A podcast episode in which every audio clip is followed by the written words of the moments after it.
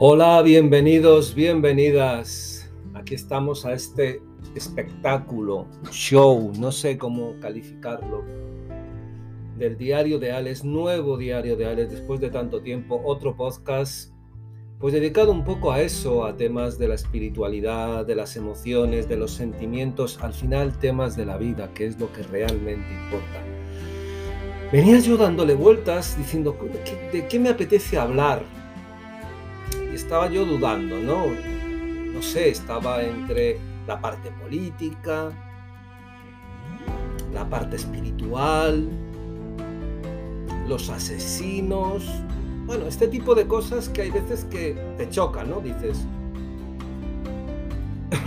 perdón, cuántas cosas de las que hablar y cuán poco tiempo tengo para ello. Y se me vino una palabra a la cabeza no, no, no, es, no es ninguna palabra grosera, pero sí es una palabra desagradable. El mal. Francés suena de otra manera, ¿verdad? De mal, de mel, de mal, el mal.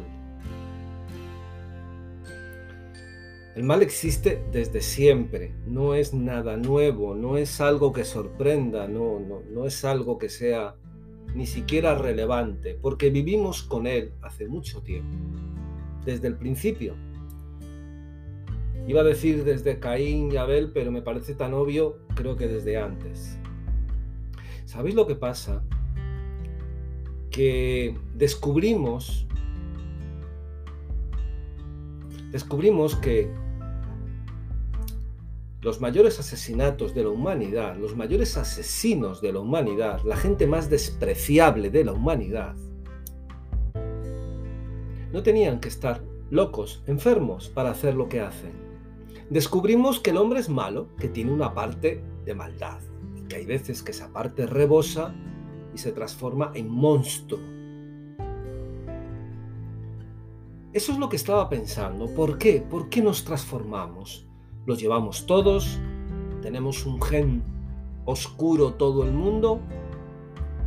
Recordé un poco a Jung, recordé la historia de la sombra, pensé en los asesinos famosos, entre comillas, por desgracia, populares, por desgracia. Ted Manson, hasta el último, hasta el desgraciado este, se metió en el supermercado y empezó a pegar tiros como un poseso. Y pensé si tiene remedio. Fijaros que hay una parte mía que, tiene claro que se puede evitar. Primero afrontando. Afrontando que, que las personas son malas. Hay gente mala, realmente mala que no tiene que ver ni una locura, ni tiene que ver una enfermedad, no, maldad pura y dura. Pero ¿por qué uno explota? ¿Por qué uno traspasa esa línea que le lleva a cometer lo que comete? Pero y la maldad tiene sus propias normas, sus propias reglas, sus dogmas. Trastornos sociales, llámalo trastorno de la personalidad, trastorno antisocial de la personalidad, el famoso TAP, llámalo narcisismo extremo, eh, incluso psicópata. Todos tienen unos rasgos comunes, imperceptibles, pero bastante acusados. La desconexión, la falta de empatía con el otro. Una persona que tenga empatía con el otro rara vez comete uno de estos actos. No significa que no haga daño, pero eh, ya sería algo más como impulsivo. Yo hablo de verdad de la maldad en cuanto una persona se dedica a prever, a planificar lo que va a hacer, que sabe perfectamente la diferencia entre el bien y el mal, le importa tres narices y va derecho a lo que va a hacer. ¿Cómo evitar todo eso? ¿Cómo evitar que esas personas que nos están mandando señales continuamente de que son asesinos en potencia, que desean hacerlo, que lo van a hacer. ¿Cómo evitar que eso estalle? Y el primer punto en, mi pensamiento me transcribe otra palabra, salud mental. Yo no he tenido nunca muy buenas relaciones con los psicólogos, pero, pero no porque no, me, no crea que son necesarios. no porque no crea que hacen una buena, buenísima labor, sino porque siempre han tenido una lucha extraña contra nosotros, contra el tarotista, contra el tarot o el tarotista X. Parece que hay temas que, tienen valor moral para tocarlo, pero bueno, ahí no, de momento no quiero entrar en eso. Pero me parece tan tremendamente necesario que ante una sociedad que constantemente está emitiendo señales de que algo no va bien, no haya una medicina preventiva mental, de salud mental, igual que hay el médico eh, de medicina general en el ambulatorio, debería haber un psicólogo en cada ambulatorio. ¿Por qué? Fijaros un dato, y esto es un dato empírico, hay más muertes por suicidio que por accidente de coches. Y hablo de muertes, que si uno se pone a pensar en los intentos, en que lo ha intentado pero no ha podido, en las veces que ha estado encima de la silla, con, el, eh, con la cuerda en el cuello, pues ya nos, nos iríamos. Sin pensar que hemos pasado, aunque la gente ya lo esté olvidando, una pandemia durante cerca de dos años que ha sido un cambio brutal en nuestras vidas, que ha destrozado familias, que ha destrozado casas, que ha destrozado trabajos, que ha destrozado tantas cosas y que nos ha arrastrado directamente hasta el fondo, hasta el fondo de nuestro interior muchas veces. Nos pasamos la vida, ahora mismo en esta nueva sociedad, nos pasamos la vida poniendo nombres que parece que eso es lo que directamente nos gusta, definiendo, como si eso resolviera. A esta persona le voy a llamar de este tipo, tiene que ser llamada de este tipo, ya está solucionado el problema. Pues mira, no, no, realmente se hace algo, pero algo real, algo de verdad, no hacer eh, una especie ahí como de postureo político que queda muy bonito, muy progresista, muy no sé qué. Leyes que tienen un sentido relativo, donde se afronta de verdad el problema. Vivimos en un mundo donde hay una tensión, una agresividad por múltiples factores, no solamente los factores eh, emocionales, no, los factores eh, económicos, hay factores familiares, hay muchísimos factores. Eso que venía pasando ya hace mucho tiempo, donde hay personas que se comunican mejor con Argentina que con su hermano o su hermana, está pasando de una manera ya desproporcionada aquí. Desde el punto de vista de pareja, desde el punto de vista de familia, desde el punto de vista de agresividad, de violaciones, de asesinatos, todo ese tipo de cosas son personas que de algún modo siempre, siempre dan una señal, yo os lo aseguro y me dirás, bueno, ¿y tú por qué lo sabes? Eres psicólogo, yo he hablado con más de mil personas, llevo 30 años metidos en esto, os puedo asegurar que siempre hay una señal, siempre. Una persona que tenga, que esté a punto de caerse en un precipicio, te va a dar siempre una señal. Ocurre es que tú ahora tienes un niño, tienes un adolescente y lo llevas a que tenga cualquier tipo de problema y es muy difícil que ni siquiera lo valoren. Es normal, será la edad. Mata perros, bueno. Esto es broma, ¿eh? pero podría ser. Eh, el caso es que debemos buscar soluciones. Vivimos en una sociedad que, fijaros, está rompiendo una era y hay gente que podrá creer más en esto o, nada, que también, y es lícito, y es normal. Pero es como yo lo veo. Estamos alejándonos de una era, la era de, de Piscis, donde el baluarte era el mesianismo, donde todo el mundo buscaba un Mesías de alguna manera que le sacara de los problemas. Y estamos pasando a la era de Acuario. Todo el globalismo, Piscis, que es una era justamente de lo contrario, de, aspectos tribales, de tribu, está como con sus últimos estertores eh, focalizando mucho más los problemas. Una era también donde empiezan a salir verdades que han estado ocultas durante mucho tiempo y se produce gran decepción. Esto se puede traducir desde el punto de vista de los esquemas políticos, como las ideologías están cayendo, precisamente porque se están dando cuenta realmente de lo poco que valen los políticos, de lo poco que valen las ideas que tienen, de lo falsas que son, de, que son ideas que no están hechas para ayudar, están hechas simplemente para ejercitar o tratar de seguir en el poder, que da igual, da lo mismo lo que pongas o lo que no pongas. Y en medio, una sociedad buenista que pone de moda actitudes que son prácticamente, con perdón, muy, muy retrógradas y muy anti-libertad. Donde si tú no piensas de una determinada manera, no es que tengas otra visión, es que eres un depravado, eres un fastidio, bueno, todo ese tipo de cosas maravillosas que parece que les gusta. Y en medio sigue el mismo problema. Crisis económica, que esto ya lo hemos vivido, brutal, que esto ya lo estamos viviendo, y una sociedad emocionalmente enferma. Pero de verdad, lo digo, enferma, te lo puedes creer o no, puedes mirar a otro lado o no. Personas que te cruzas y que a lo mejor esa persona cariñosa, que te da los buenos días, que te da un abrazo, un día te la encuentras y te ha cortado el cuello. Porque están al borde, estamos al borde todos, directamente, de una especie de precipicio emocional donde nadie nos puede salvar, no porque no les importe realmente, sino porque no encuentran la manera o la forma. Pero todos damos señales, el mal da señales, una persona no se despierta un día simplemente se transforma en un monstruo, de alguna manera da señales. Incluso te digo que una persona que sea malvada no tiene por qué matar cometer atrocidades, va luchando contra sus características, porque vamos a recordarlo otra vez, malvado no es un loco. Puede que tenga poca empatía, puede que tenga su propia visión del bien y el mal, pero sabe que está bien, sabe que está mal, sabe que puede dañar y sabe cómo poder evitarlo. Lo que pasa es que hay veces que sus propios instintos, su propia rabia, su propia frustración le pueden. Y eso se puede evitar. A mí en este diario, en este día de hoy, después de lo que pasó con este, con este voy a decir chico, yo que sé, con esta figura, con este personaje en Estados Unidos, me gustaría que recapacitáramos. Fijaros, Estados Unidos, país gigantesco, maravilloso, tecnológico, con sus muchos problemas. Bueno, pero se le supone primer mundo en mayúsculas, con sus claros y sus sombras, pero primer mundo en mayúscula. Fijaros cómo tiene la sanidad.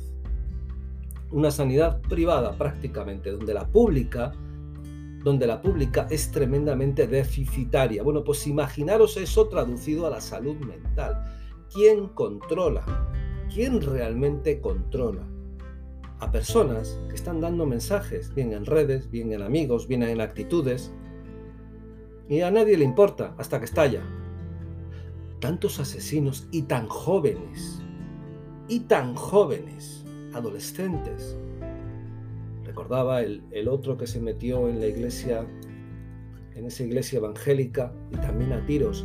Personas que están dando señales y me diréis, hombre, sí, es un continente, son muchas personas, vale, de acuerdo, pero si nos ponemos a echar y empezamos a ver empíricamente otra vez esa palabrita, nombres y actitudes, veréis que todos se concentran, un tipo de crímenes, una forma de hacerlo se concentra allí, lugar donde la sanidad pública prácticamente es deficitaria y donde la salud mental prácticamente es peor. ¿Por qué? Porque sí, hay psicólogos, pero si tú tienes dinero, si tú te lo puedes gestionar, no significa que eso lo vaya a evitar todo. No, por desgracia no es tan sencillo porque si no sería fácil, pero sí es un primer paso. Un primer paso que aquí, en un sitio donde tenemos una sanidad pública tremendamente en condiciones, a pesar de los comentarios, de lo que a veces, de los defectos, de cosas que pasan, pero todavía tremendamente, con una base tremendamente fuerte, a pesar de lo que está llevando, se puede implementar, juntar y darse cuenta de que la salud mental también es un problema y es un problema grave y puede ayudar a muchas personas, no solamente en casos de divorcio, no solamente en caso con hijos, sino en la propia persona, personas con depresión, personas con tristeza. ¿Sabéis? A ver cómo os lo diría. ¿Os, habéis levantado alguna vez, abierto los ojos y haber notado como si como si el cielo se tiñera constantemente de sangre, de tristeza, de pena. ¿Habéis sentido, habéis tenido esa sensación de no poder ni moveros? No porque estés malo, no porque te duela nada, sino porque tu mente está bloqueada, no quiere moverse, le da miedo, temor, le falta perspectiva de vida. Y estamos hablando de un cuadro también tremendamente fuerte, que son los cuadros depresivos, que a partir de ahí pueden gestionar otro tipo de males. Y eso que la gente es más consciente y dentro de todo un poco más receptiva, tampoco se hace absolutamente nada, porque tú vas a un psicólogo, te tarda tres o cuatro meses y muchas veces cuando te llama ni vas. Porque tú estás dando señales, no es una enfermedad crónica, estás dando una serie de señales. Lo que ocurre es que cuando te van viniendo pueden desembocar en eso otro. Por favor, políticos, por favor, políticos, de verdad. Vivimos en una sociedad mentalmente enferma emocionalmente enferma. Estamos además coincidiendo en un cambio de era que es siempre catarsis, ruptura, dolor, violencia, frustración. Todo ese tipo de cosas se están concentrando y estamos ante una sociedad que por mucho que te salgan diciendo los políticos, es cada vez menos solidaria. Solidario no es dar dos euros a X campañas, ni pañuelos, ni historias, no es otra cosa, es la ayuda real. Una sociedad donde si te das cuenta, cuando te pasa algo, la gente tiende a mirar hacia otro lado. Pero no porque no quiera ayudarte, porque le da miedo hacerlo. Porque le da miedo hacerlo. Y no pasa nada. Y aquí seguimos hablando de nombres, renombrar, lenguaje inclusivo, lo que parece que socialmente es tremendamente cool. Mira que odio esa palabra. Cool. Pues sabes lo que es cool. Luchar para que haya personas que estén más controladas, que se les atienda las señales, que no las dejemos que les exploten sus propios fantasmas y evitar quizás que ese señor que te saludaba y que un día te podía cortar el cuello, no lo haga. No lo haga. Y haya un control, pero un control real. Me dirás, claro, y la libertad, ¿qué libertad? La libertad es cuando tú no puedes salir de casa porque tienes miedo. La libertad es cuando tienes que cerrar mil veces las puertas, cuando te dicen buenos días y dirás, ¿y qué me va a hacer? Eso no es libertad. Eso es un estilo de sociedad desconfiada, temerosa, con miedo y con temores. Y eso hay que romperlo. ¿Podemos hacerlo? Podemos. Nunca mejor dicho. Pero que el gobierno tome una medida, algo real, rápido, no una propuesta de estas vía televisiva. No. No es denominar a una persona de una manera porque así la transformas y ya se le acaban los problemas. No. Hacer algo real. Nuestra salud mental está al límite. Y no están locos. Pero sí hay un sentimiento de emociones que es muy difícil que las controlen muchas veces solo narcisismos, frustraciones, ira descontrolada. Fijaros que en un TAP, alguien que tenga TAP, la mayoría de las emociones las tiene como muy, como diría yo, en, en estado parado. No sienten. Sienten, pero de una manera más leve. No empatizan. Pero curiosamente hay otro tipo, en cambio, de emociones que las tienen absolutamente al extremo. La ira, la frustración, muchos el deseo sexual. Es un detalle. A mí me encantaría de verdad que esto llegara a muchísima gente. Me encantaría que de verdad empezáramos a movernos y empezáramos a exigir lo que realmente necesitamos. Y hay muchas cosas que después podemos dejar y empezar a a solucionar, pero por favor, a estas alturas,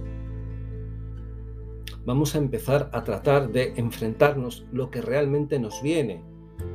No nos viene una sociedad de locos, sino nos viene una sociedad de gente enfadada, con ira, con frustración, con los deseos sexuales absolutamente encendidos, que saben que no pueden traspasar una barrera, pero que empieza a no importarles traspasar esa barrera.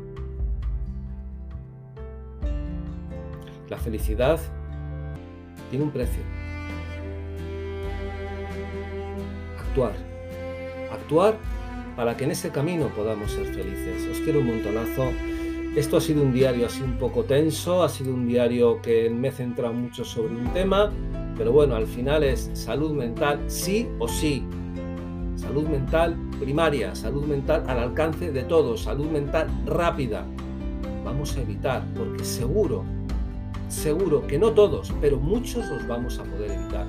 Otra cosa que antes también me gustaría decir, eh, no puede haber guetos, no debe haber guetos, no debe haber personas que ni por raza, ni por nada, ni por nada sientan que su mundo está parte de la sociedad en la que viven, porque si no, estamos creando unas fuentes de odio tremendamente negativas y fuertes. Así que deciros que con música y todo finaliza este vídeo, ser buenos, ser malos, ser felices, ser lo que os dé la gana, pero no seáis malos.